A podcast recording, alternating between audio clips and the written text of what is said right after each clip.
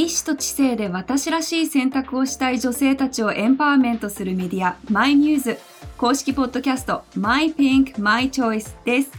今回のナビゲーターも私堀口ミーナがお送りしていきます。えー、2回目ということで、うん、10分間に全てを詰め込んで今日も全集中でやっていきたいと思います。ということで早速ゲストご紹介します。今回のゲストミューズとしてお迎えしたのは女性健康科学者であり医学博士の本田由香先生です。え本田先生よろしくお願いします。はいお願いします。えあの肩書きのこの、ね、医学博士お医者様でいらっしゃるということと女性健康科学者でもあるというこの女性健康科学者っていうのはどんな活動なんですか？はい、えっと、私はあの医師免許はないので、えっと、科学者になります。はい。で、えっと、主に研究をしている。そうか、なんか自動的にお医者さんだと思ってたんですけど、はい、そういうそそうですよね。研究者っていう、はい、PhD という。立場で医学に関わられてる、ね、そうなんですね。はい。その中でも女性の健康を中心に、はい、そうですね。女性の一生ってその思春期性成熟期更年期老年期ってそのホルモンのバランスによって劇的に心と体が変わるんですね。で例えば栄養士さんだと栄養にすごい詳しいであのお医者様だと医療に詳しいってなるんですけど私はトータルヘルスいろんな健康のこと栄養のこととか体の体脂肪のこととか、あとは睡眠のこととか総合的にこうあの科学的に研究をしてそれをいろいろな方に女性とか女性の体を知らないといけない男性の方にも含めてあのお伝えするような活動をしています。なるほど本当にお聞きしたいことが山ほどありすぎて絞るのが難しいんですが ちょっと今日のテーマが、はい、あの本田先生と学ぶ女性ホルモンの大切さということで、はい、あのいろいろホルモン出てるはずなんですけどちょっと知識が及んでない私たちのためにい。ろいろ教えていただけたらと思います。はい、あの女性ホルモンってそもそもどんな存在なんですか？あ女性ホルモンは、えーと、大体中学生、まあ、12歳ぐらいからすごく上昇してきて2 3 0代をピークに崖を転がり落ちるように落ちていくんですね。でその女性ホルモンの、えっと、分泌上昇とともに女性らしい体つきになる、まあ、体脂肪と、まあ、筋肉がこうバランスよくついて、まあ、こうボキュボンっていうあのいわゆるボディの方は女性ホルモン分泌がすごく高いっていうことになりますね。あとは、えー、っとその女性らしさっていうことの他に、まあ、妊娠出産というものに関わったり骨を作ったりあのする、えーと、エストロゲンというものが少ないと骨が折れやすかったり骨粗しょう症になりやすかったりするので、まあ、そういった骨にも関わりますしあと肌とか髪の毛とかそういった美しさにも関わる、えっと、ホルモンです。もう女性の健康をフルサポートしてくれるような存在なんですね。そうですね。なので、えっと、女性ホルモンがしっかり出ている時は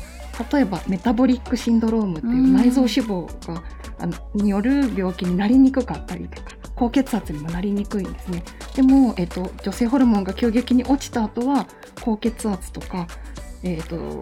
骨粗しょう症とかになりやすいので若くても生活習慣病にまで関わってくるんですね、ね、なので若くても女性ホルモンが低い方っていうのはそういう生活習慣病にもなりやすいですし、まあむしろですねあの美にもすごく関係してるので美しさを手に入れるためには、はい、重要なホルモンになります。一生で出る女性ホルモンの量はっていう質問が今来てるんですけどそうですね。どのぐらいだと思う？測ることは、えっ、ー、と、産婦人科とかで、採血で、えっ、ー、と、女性ホルモン測れるんですけれども、えー、どのぐらいの量かっていうと、じゃあちょっとクイズですね。うん、はい。えっ、ー、と、一生に出る量は、スプーン、ティースプーン1杯分、はい、あるいはコップ1杯分、はい、お風呂1杯分。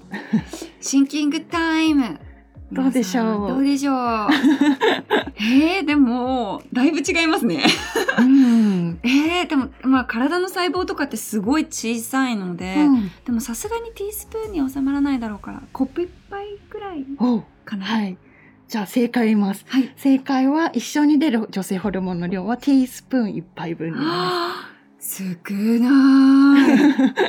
超貴重ですねそうですねそれをこうなんとかそうですね。バランスよく出してちゃんと分泌していくことが大事なんですけれども、例えばあの今女性の人たちにあの普段の生活で辛いこととか大変なことありますかっていうと月経痛がとか疲れやすいとか、えっと、いうお話がある。そういう人たちはもしかしてティースプーン1杯分も一緒に出てないかもしれないですね。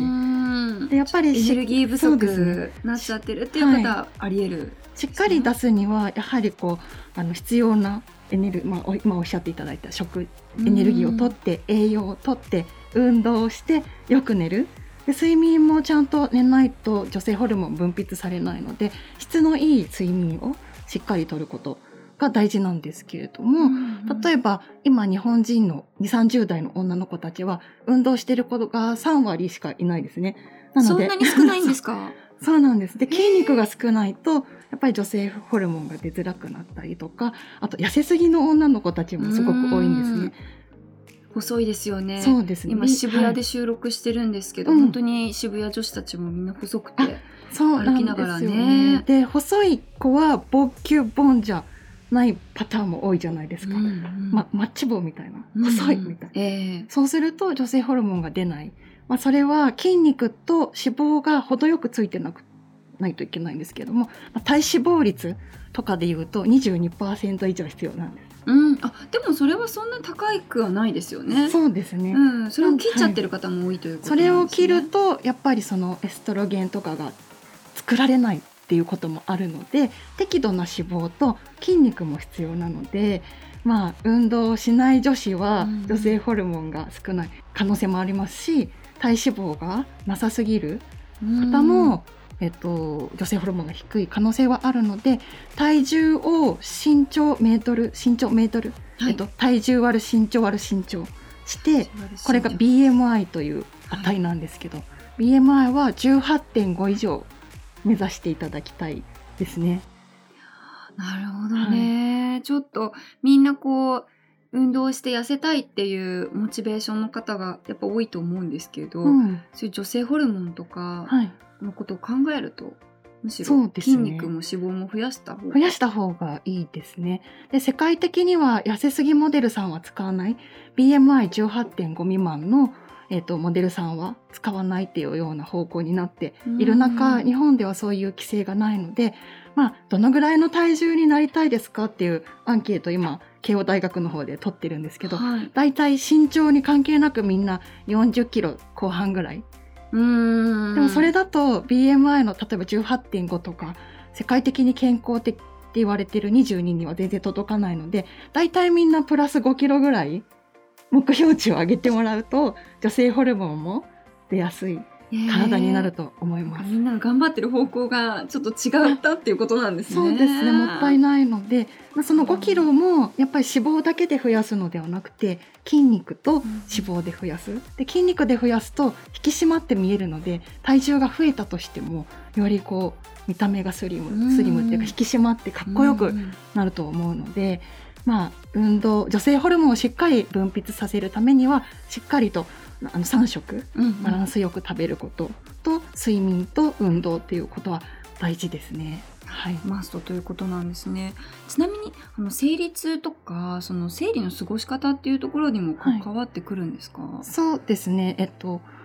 生理痛とまあえっと皆さん月経周期月経がどのぐらいで来るかっていうことをちょっとなんか確認じゃあぼんやり思い浮かべていただきたいんですけれども、しっかりと女性ホルモンバランスがいい方は、えっと、月経の周期が25から38これが正常と言われているので、これが20、えっと、5よりも短い24以下とか、うん39以上っていう方はもう、えっと、女性ホルモンのバランスも分泌量もあまりこうあのよろしくない可能性もあるので、うん。早めに婦人科に行っていただいた方がいいと思いますね。で月経の期間も3日から7日っていうのが正常と言われているのでそれよりもえっと、短かったり長い場合は婦人科に行くことが大事ですね。でこの生理という生理が来た後にエストロゲンといって、はい、美のホルモン、女性ホルモンの中でも美に関係するホルモンが分泌されてでそれが、えっと、14日目ぐらい大体、まあ、排卵がある。あとは今度妊娠母のホルモンというプロゲステロンというホルモンが出るんですね。そでそのプロゲステロンが出てる時に、えっと、PMS といって月経前症候群なんか頭がお腹が痛かったり頭が痛くなったり心が落ち込んだりとか気力なくなったりとかそうですね症状が出る方が、まあ、多いんですけどむくみが出たり体重私の場合は1キロぐらい増えますね。それも当てはまりますね。そういったのも、えっ、ー、とプロゲステロンっていうその妊娠をえっ、ー、と妊娠のホルモンっていうあの女性ホルモンが出ている影響であの出ているんですけれども、えっと、それが辛い方は、まあ、低用量ピルというもので、えっと、良くなったりあとは栄養が足りてないと、ビタミンミネラルタンパク質というものが足りてない人には、まあ、そういった症状が起こる場合もあるので、まずは婦人科に行って、まあ、この症状を伝えていただいて、まあ、そのピルとかを処方していただくっていうこととか、も必要ですね。だから、まあ、第一に大切なことは先ほど言った生活習慣を整えることと、あとやっぱりかかりつけ婦人科医を持っていただきたいので、えー、えっと、信頼できる婦人科の先生に月経前に辛いその PMS のこととか月経痛もそのままなんだろう、えっと、鎮静剤とかで、えっと、しのいでいるとどんどんどんどん強いのじゃないと効かなくなっちゃうんですね。で体温も下がってしまうので免疫力も下がったりとかしてしまいます。なのであの私は2 3 0代の女子にはあの基礎体温を測る習慣をつけていただきたいなと思ってるんですけれども月経が来ても、えーと、排卵がない人たちも中にはいらっしゃいます。なので自分が子供作りたいと思った時に月経が来てるから私すぐできるだろうって思っているあの女の子たち女子が多いんですけど、えなんかそれが普通かなと思っちゃいますよね。でも中には月経が来てても排卵がない人がいてその排卵があるかないかっていうのはその排卵検査薬っていうので分かることも分かるんですけれども基礎体温を毎朝あのつけていただくと低温期高温期低温期高温期っていう変化があの20 14日周期ぐらいであります。でその高温期がない人は月経が来ていても排卵が起きていないということになるので早めに婦人科に行ってなんでその排卵が起きてないかっていうのをチェックしていただくのがとっても重要だと思います。遅くなる前にケアし始めた方が、ね、いろいろいいことがありますよね。そうですね。はい。なんかすごく時間があっという間にエンディングの時間になってきてしまったんですけれども、明日からできる女性ホルモンの整え方をまとめという形で教えていただいてもいいですか？はい、えっと、明日からできる女性ホルモンの整え方なんですけれどももし、えっと、今ですね月経前 PMS が辛いとか、えっと、月経痛ちょっとでもこうあってあの、生活に支障があるという方は、えっとまあ、今月中にあの婦人科に行って相談してください。はい。あとは、あの、3食食べることが大事なので、必ず握り拳1個分のタンパク質を毎食、その組み合わせは卵とえ豆腐とかでもいいですし、まあお肉だけでもいいんですけれども、必ず握り拳1個分のタンパク質を入れて、うんうん、まあ野菜ですね。私はあの7食、うんうん、食卓を7食にしようって言ってるんですけど色を揃えるとビタミンミネラルも揃うので、まあ、そういったあのことをしていただくと体も心も女性ホルモンもあの元気になると思うので、はい、整えていただきたいなと思います。わかりました。ありがとうございます。はい、えー、今回ゲストミューズとしてお迎えしたのは女性健康科学者であり医学博士の本田由香先生でした。本田先生ありがとうございました。はい、ちょっと聞ききれなかった話はまた あのパート2でお願いします。また呼んでください。ありがとうございました。